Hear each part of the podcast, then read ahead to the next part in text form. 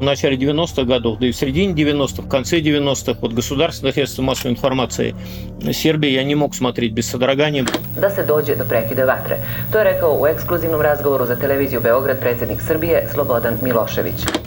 Почему два десятилетия спустя сербскому телевидению пришлось извиняться за свою работу?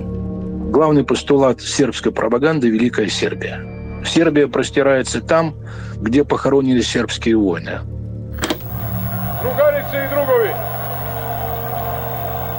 Na ovom mestu, na ovom mestu u srcu Srbije, na polju Kosovu, pre šest vekova, pre punih 600 godina, Почему пропаганда президента Сербии Слободана Милошевича, которого Гаагский трибунал обвинял в военных преступлениях, напоминает современную путинскую? Параллельно тут же начало возникать знакомое нам победобесие, связанное с победой во Второй мировой войне. Как пропаганда воскресила образы хорватских фашистов и сербских партизан-четников – И как так получилось, что танцевальный жанр турбофолк стал саундтреком всех этих жестоких войн? Меня зовут Евгений Саватеев. Это подкаст «Диктор зло». В этот раз поговорим о балканских войнах 90-х годов. 23 февраля 2022 года. 21 час 45 минут по Киеву. Я в эфире громадского радио общаюсь с експослом України в Боснії і Герцеговіні Владимиром Цибульником. І от в цьому Путін і Мілошевич безумовно схожі. Вони не хочуть нікого слухати. У них є своя ідея, вони мають виконати свою роль. Тогда я не мог подумать, что эти сравнения окажутся такими точными.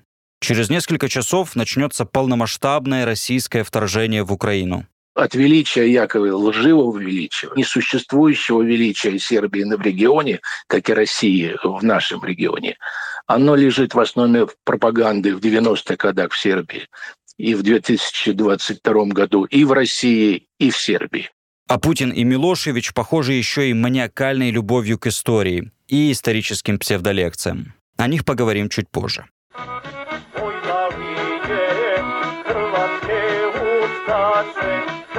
В этой веселой военной песне сербского певца Желька Грмуши говорится о том, что придут хорватские фашисты и боснийцы, которые в песне названы турками. И сербам надо их уничтожить. В припеве упоминается Радован Караджич, лидер боснийских сербов, а по решению Гаагского трибунала военный преступник.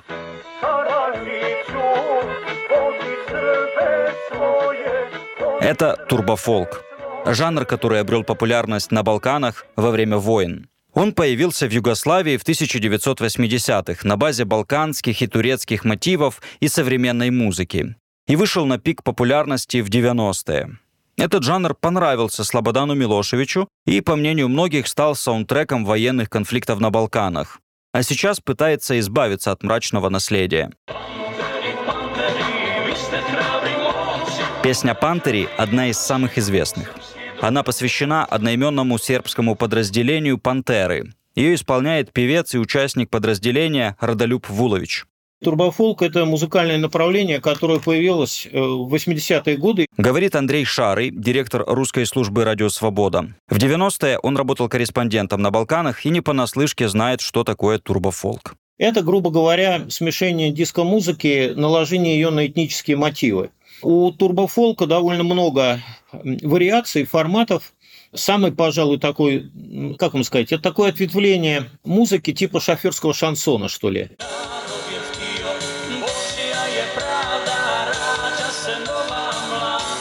Одной из символов турбофолка стала певица Цеца Рожнякович.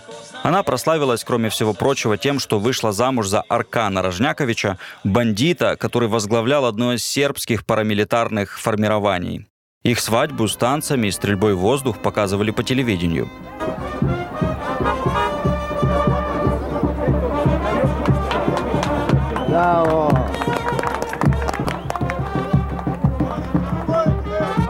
Парамилитарные формирования и их лидеры – одни из героев песен турбофолка. Аркан в их числе. Вот один из примеров.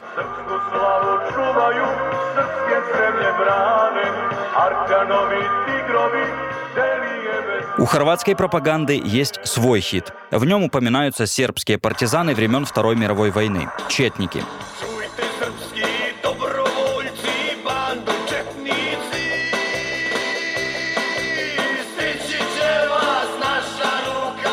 Песне говорится, что сербских четников достанут и в Сербии.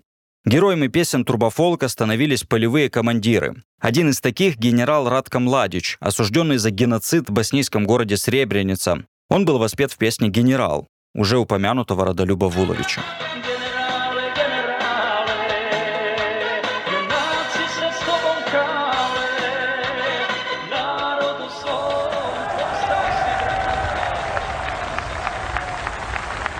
Сегодня, шесть столетий спустя, мы снова участвуем в битвах и готовимся к битвам. 28 июня 1989 года Слободан Милошевич выступает с речью на Косовом поле. Его слушают десятки тысяч людей на площади. Его речь транслируют СМИ. 600 лет назад тут прошла битва, которая стала одним из важнейших событий в истории Сербии. Сербская армия потерпела поражение от османов. Самым запоминающимся фрагментом речи Милошевича стало высказывание о том, что во имя высокой цели не исключены и новые вооруженные битвы.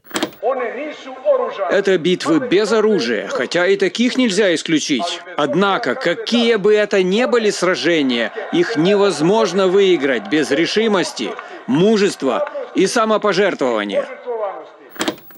На словах о том, что вооруженные бои исключать нельзя, публика оживилась. Ей эта фраза понравилась. Он не призывал прямо к войне, но он сказал слова, которые всеми были восприняты как анонс войны. И, в принципе, его речь так и считается таким сигналом к начале, к подготовке к войне. Говорит Наталья Ищенко, редакторка портала «Балканский обозреватель». По ее словам, парадокс состоял в том, что 600 лет назад сербы ту битву на Косовом поле проиграли –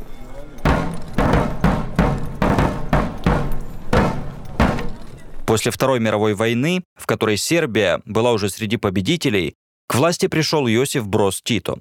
Его идея была объединить сербов, хорватов, боснийцев, словенцев, черногорцев и создать югославскую идентичность. Югославия недаром называется Югославия, потому что идея Тита, который, собственно, создавал югославское государство после войны, было все-таки создание государства южных славян, и объединение всех народов, возможно, даже объединение нации, там, сербской, хорватской, черногорской и боснийской. Э, я же говорила уже про сербо-хорватский язык, и предполагалось, что это все один народ. И югославская идеология как раз на этом и базировалась, на том, что по большому счету идет речь о едином народе. И как раз когда начался процесс э, национально-освободительных движений в Восточной Европе, в Югославии начались центробежные тенденции как раз на основании того, что все нации, которые входили в состав Югославии, соответственно, республики, начали думать о том, как э, получить независимость. И речь Милошевича на Косовом поле этому помогла. Он был сербским националистом и лелеял идею воссоединения всех сербских земель. А они, на его взгляд, были и в Хорватии, и в Боснии, и в Словении, а чтобы достичь своей цели, Милошевич взял себе в союзники журналистов. Da se dođe do prekida vatre. To je rekao u ekskluzivnom razgovoru za televiziju. 90-е годы позорные для сербской журналистики. Журналист Андрей Шарый приезжает в Югославию в 1993 -м. К тому моменту уже закончилась сербско-славянская война, но в разгаре были сербско-хорватская, сербско-боснийская и хорватско-боснийская. Когда мы говорим о пропаганде во время Балканских войн, имеем в виду в первую очередь сербскую. Андрей Шарый рассказывает об одном из первых журналистских визитов в Белград. Это была большая группа разных журналистов. Там были и там, американцы, и испанцы и так далее. И мы просто разводили руками по окончании каждого дня. Это все было просто, ну, совершенно, так сказать, трагическое вранье, то все, что, -то, что мы там слушали. Если включить сербское телевидение в 90-е, то с большой долей вероятности либо увидишь, как говорит Милошевич, либо услышишь, как ведущие пересказывают его идеи. Большая роль в этом человека по имени Милорад Вучелич. Он руководил государственным сербским телевидением в самое горячее время – с 1992 по 1995 годы – 1992 году, когда вот Училищ пришел к руководству РТС, они набрали фактически, кроме там технических работников, они набрали людей, э, ну там не с вокзала, конечно, но вот близко к этому. И там каких-то люди просто работали в качестве приставки к микрофону, там говорить о том, что они читали традиционные э, такие стандартные тексты совершенно пропагандистского характера. Хрватская неофашистическая войска, да. Когда в 1999 году НАТО проводило военную операцию на Балканах, одной из целей бомбардировок было здание радио и телевидения Сербии, рассказывает Наталья Ищенко по военным законам, которые существуют, передающие станции именно ну, не студии, а передающие станции являются военными целями.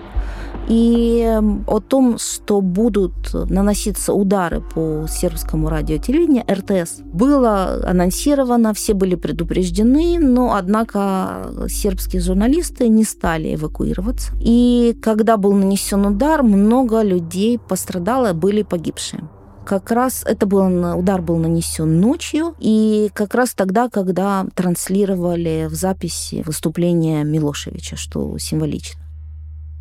В 1999 году радио и телевидением Сербии руководил преемник Вучилича Драголюб Миланович. Это он сказал журналистам не покидать здание во время бомбовых ударов. Он запретил сотрудникам уходить со своих рабочих мест. Часть их все-таки ушла, часть отказалась. Ночью 23 апреля был нанесен удар, погибло в здании в этом 16 человек. Э, югославские власти, конечно, устроили из этого, так сказать, разговора о том, что там злодеи, которые стреляют по мирному населению, но э, Вскоре после того, как через год э, режим Милошевича вообще ушел с исторической арены, новые власти арестовали Миланович он был обвинен в смерти этих людей, которых он обязан был вывести, но которым он запретил под угрозой увольнения уходить с своих рабочих мест, несмотря на то, что было известно, что НАТО нанесет этот удар. В 2011 году радио и телевидение Сербии выступило с извинениями за свою работу в 90-х. В документе отмечается, что во время событий 90-х годов медиа неоднократно оскорбляли чувства, честь и достоинство граждан Сербии, гуманистически ориентированных интеллектуалов, активистов политической оппозиции, критически настроенных журналистов, представителей национальных и религиозных меньшинств Сербии, некоторых соседних народов и государств.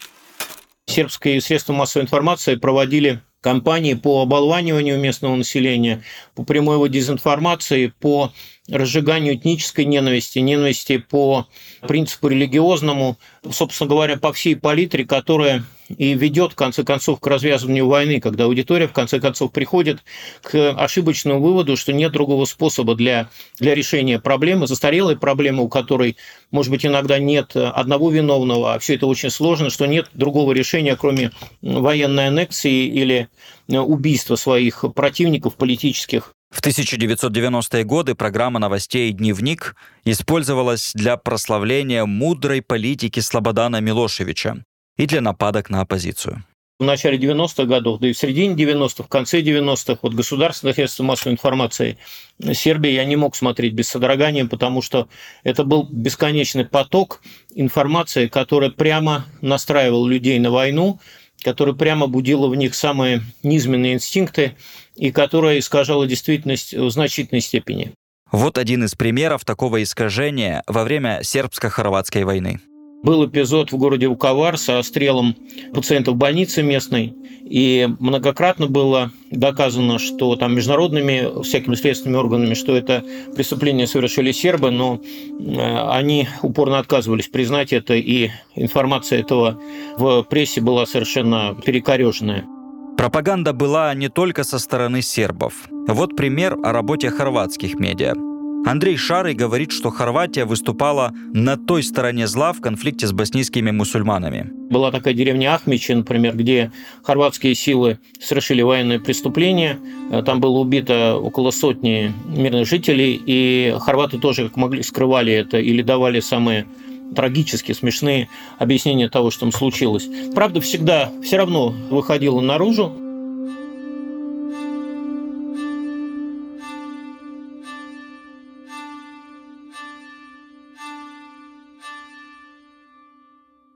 Прием с оскорбительным и устрашающим названием патриотического населения по типу «бандеровцы» придумал не Путин. На Балканах сербы называли хорватов «усташи», а хорваты сербов – «четники». Сербы говорили о том, что они последователи партизан Второй мировой. Они должны сохранить наследие, хранить достижения Второй мировой войны и победу над фашизмом. Знакомое нам противостояние, не правда ли? Рассказывает редакторка «Балканского обозревателя» Наталья Ищенко. При этом любого, как я говорила, хорвата, который говорил о том, что я хочу защищать хорватскую там, культуру или язык, тут же на него клеили ярлык фашиста. И вот это противостояние очень сильно разгонялось э, как раз-таки средствами массовой информации. Людей запугивали, что если Хорватия станет независимой, то снова они устроят фашистские концлагеря и будут убивать сербов. И людей, местных сербов, просто погружали в такую панику. Они, чтобы они начали бояться хорватской независимости, как э, возвращения какого-то фашистского режима. Андрей Шарый стал свидетелем того, как пропаганда заставила людей бежать от якобы хорватских фашистов люди убежали, потому что они испугались того, что они услышали по радио. Эту историю Шарый описывает в своей книге. Весна 95 -го года. Хорватия планирует операцию по возврату своих территорий, занятых Сербией. Внезапно радиостанции передают страшные для сербов новости. Идут хорваты не просто идут хорваты, а идут усташи, которые вас всех перережут, как они резали ваших предков, отцов и дедов 50 лет назад во времена Второй мировой войны. По его словам, это была хорватская спецоперация, которая способствовала тому, что сербы покинули те территории. Я видел, как люди бежали, например, я был, помню, местечко называется Слунь. Это такой полудеревня, полугород, и вот ты идешь и видишь, что э, кухонная терраса, и там чуть ли не теплый чай еще. То есть люди разлили чай по чашкам и убежали немедленно, потому что в частности, может быть, они были напуганы не только там появлением хорватских танков, но рассказами о том, что они сейчас же скоро появятся и что сейчас нужно бежать.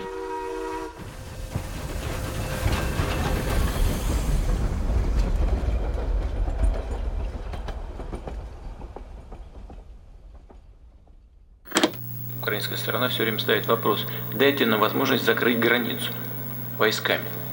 Но я представляю, что дальше начнется. Серебряница будет. Вот и все. Геноцид в Сребренице – один из любимых приемов российской пропаганды. Редакторка портала «Балканский обозреватель» Наталья Ищенко напоминает, что парадокс состоит в том, что Россия сама категорически не признает геноцид в Сребренице и заблокировала признание геноцида в Совете Безопасности ООН и не так давно, в 2015 году, за что а, Сербия страшно благодарит все время а, Россию, просто все время вспоминает об этом эпизоде. То есть, когда Путин вспоминает о Сребренице, это, ну, он же фактически и нивелирует то, что Россия не признает Сребреницу. То, как Сербия рассказывала о Сребренице, это пример самого масштабного фейк-ньюс в истории войн на Балканах.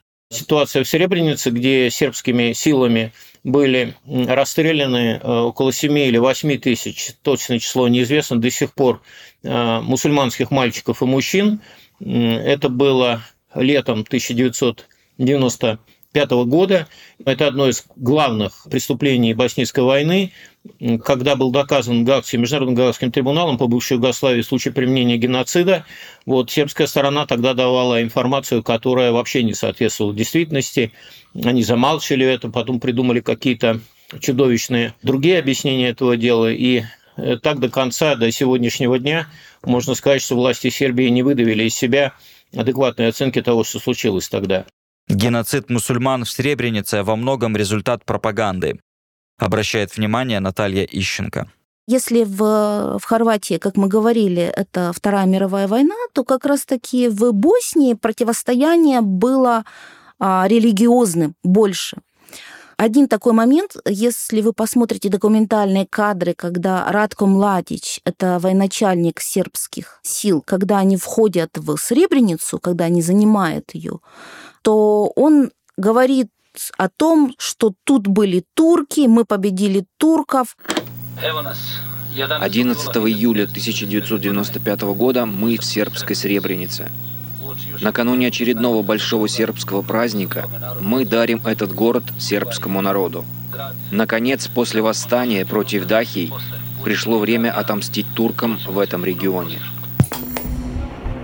То есть он позиционировал боснийцев мусульман именно как э, турков. Может быть, не по национальности, а в таком широком смысле, говоря о том, что это как бы наследники тех османов, которые боролись с сербами на Косовом поле. И именно вот это вот желание победить в битве, которая продолжается со Средневековья, именно и привело к такой средневековой жестокости в Сребренице. То есть э, сербские силы, сербское руководство именно в Боснии, боснийские сербы, они как бы провалились э, с 20 века в Средневековье и начали воевать такими же методами, то есть какими-то даже до 20 века, который пережил Первую и Вторую мировую войну, они для Европы эти методы были ну, такими ужасающими, прямо скажем, потому что убить безоружных 8 тысяч людей то есть это достаточно ужасный процесс, но сербы это делали именно базируясь на том, что это такая справедливая война именно за веру.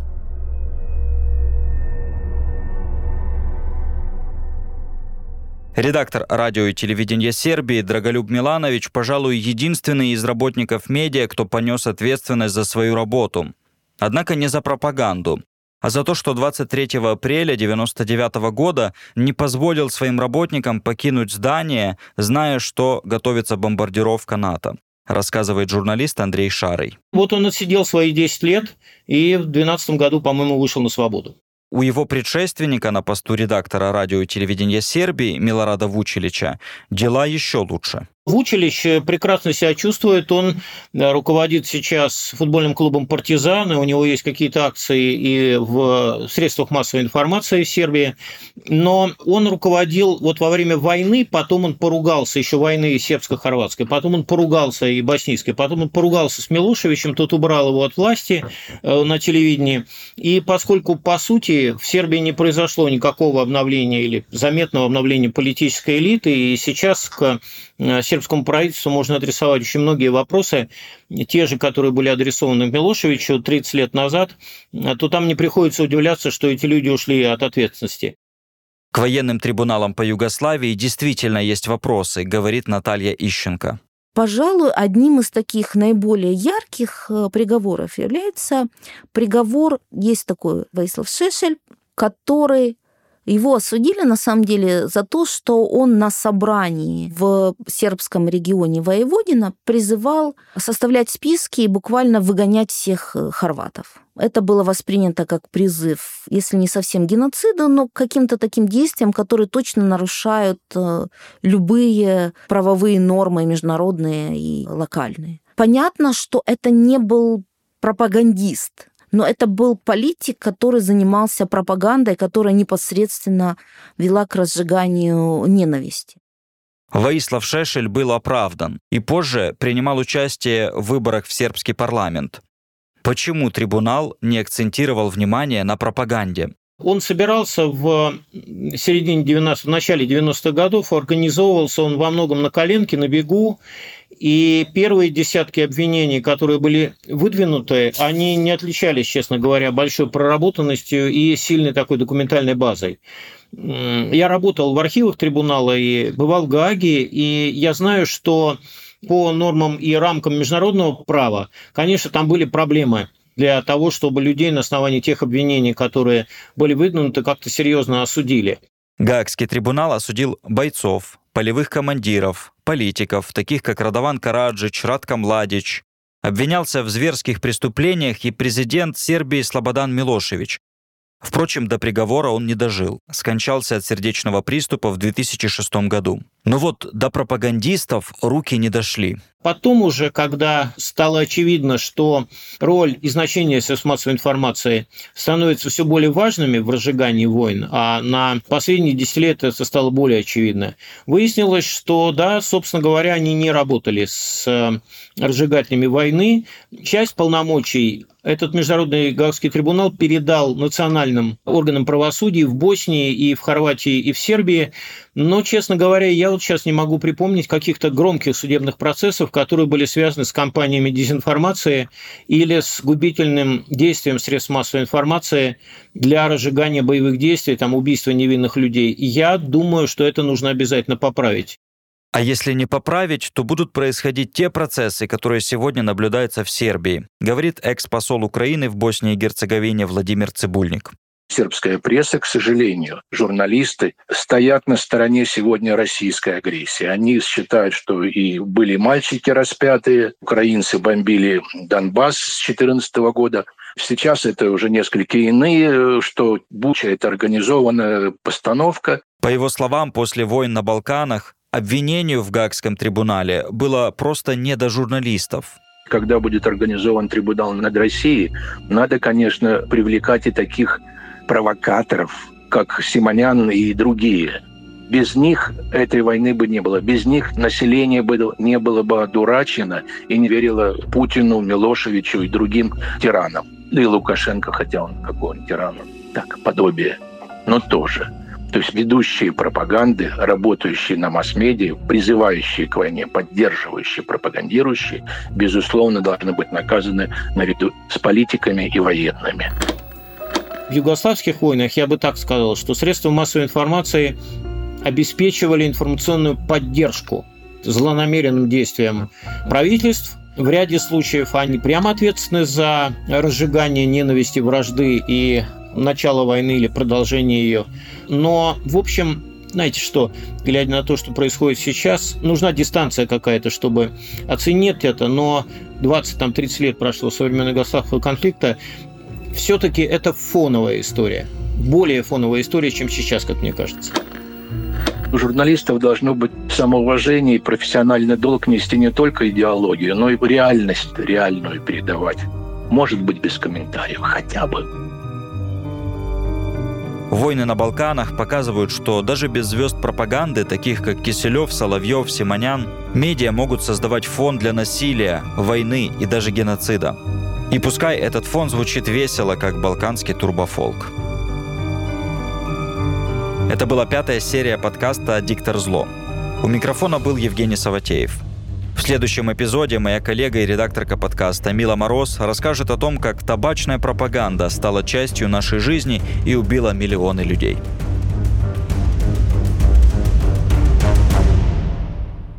Этот подкаст создан при содействии Фонда поддержки креативного контента.